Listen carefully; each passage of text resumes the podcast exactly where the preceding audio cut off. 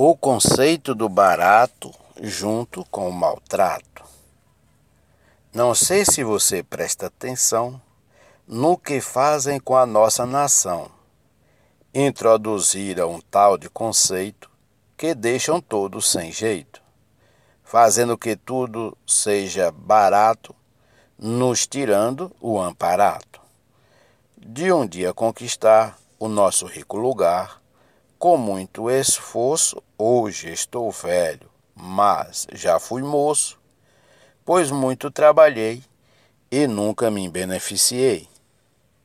Mas é com tristeza que vejo a destreza daqueles que podem dominar, até mesmo escravizar, uma geração inteira como gado por dentro da porteira, por não ter o prazer de vestir-se bem para o lazer, tudo muito barato, parecendo bonito.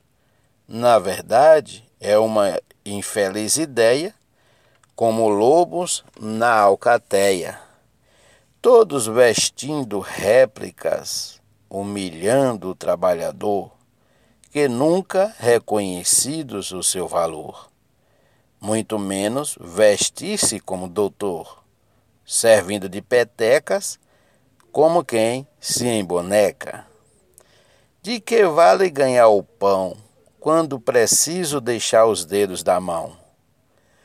Por todo o país se vê o irmão descalço e de pé no chão, fazendo-se de ladrão para ganhar a mais um tostão. Se tudo é barato, nada é real de fato com forte opressão, tomam-lhe todo o quinhão, extorquindo nos salários, para nunca serem gregários. Passam os anos, vão-se os dias, as dores do pobre não alivia, por mais que faça, serve de arrilia. Alguns, para se consolar, vão se embriagar, para as mágoas afogar. Com isso, os estrangeiros, sempre atentos e ligeiros, compram nossas praças, nossas ruas e nossas taças, as fazendas e praias, e os brasileiros brincando na gandaia.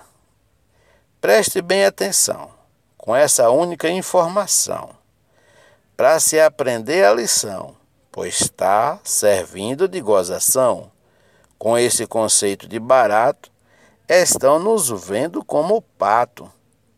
Tudo nosso é de graça, nos humilham e nos pirraçam.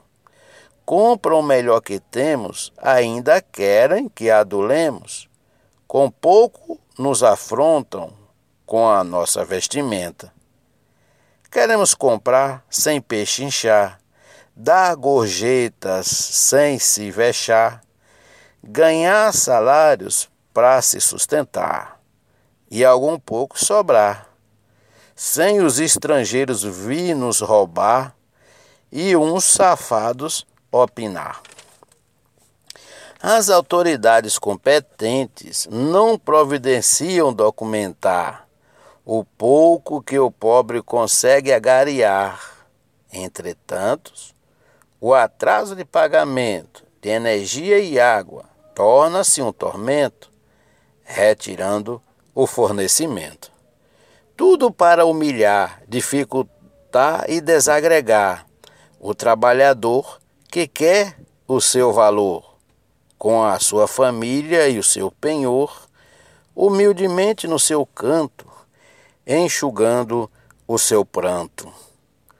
Muitas vezes a justiça é a mesma que atiça a desordem e a descrença, quando vende a sentença, não deixando onde ancorar a esperança no mesmo lugar. Veja se tem cabimento. 50 reais de aumento do salário mínimo. 365 dias para receber um ínfimo, dizendo ser dinheiro, de quem mensaleiro. Alguém precisa fazer algo de bom acontecer. do esforço do velho e do moço, do abissal ao colosso, para tirar a afronta dos que julgam e dos que compram. Nesse país de desigual, torturam e matam a pau os inocentes viventes de proteção carentes. Aqui não é o fim do mundo, apenas paraíso de vagabundos, que quando não mentem, caem os dentes. O Congresso Nacional, que poderia estancar o mal, se comporta como lacaio que pratica o tocaio para não ver o progresso dos que nasceram incertos nesse pedaço de torrão, sofredor como um cão, que não tem o seu dono como guardião. Como o país pode avançar se a maioria não sabe sistematizar, não aparecendo quem ensinar, para tudo mudar, melhorando e reciclando? E assim se ajudando. A profissão é quem dá o ganho, mesmo que pareça estranho. Que venha linhas de créditos para os solícitos, também no setor rural, ampliando o educacional. Para quem gosta do comércio, busque ser honesto e acabem com a safadeza, diminuindo a pobreza, pois não é somente o empresarial existe também o providencial. Vejam como nos classificam: classe A, B, C, D, E e F, assim que se esclarece. Branco, pardo e preto continua o soneto. Analfabeto, fundamental, médio e superior, envolvidos no posterior. Precisa-se das reformas da Previdência, também da prudência, da reforma do amor, antes do destemor. Precisa-se da reforma dos pensamentos daqueles do egocentro.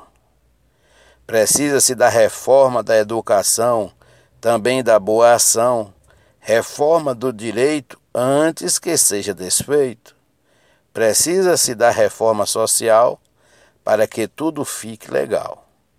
Se não tivermos valores, viveremos em temores, arrastando a sacola como pedintes de esmolas, fugindo para algum lugar de quem não pode sossegar. Portanto, meus irmãos, unam-se as mãos. Façamos uma grande nação, digna de admiração, com as crianças crescendo felizes e com os bons se especializem. Se entrares em desalento, busque a Cristo em pensamento, com forte devoção, pois Ele é a salvação, o Cristo que ressuscitou e com seu sangue nos comprou. Não ficarás sozinho, ainda haverá o caminho para ser percorrido pelos merecidos de Deus o perdão, recebendo uma nova missão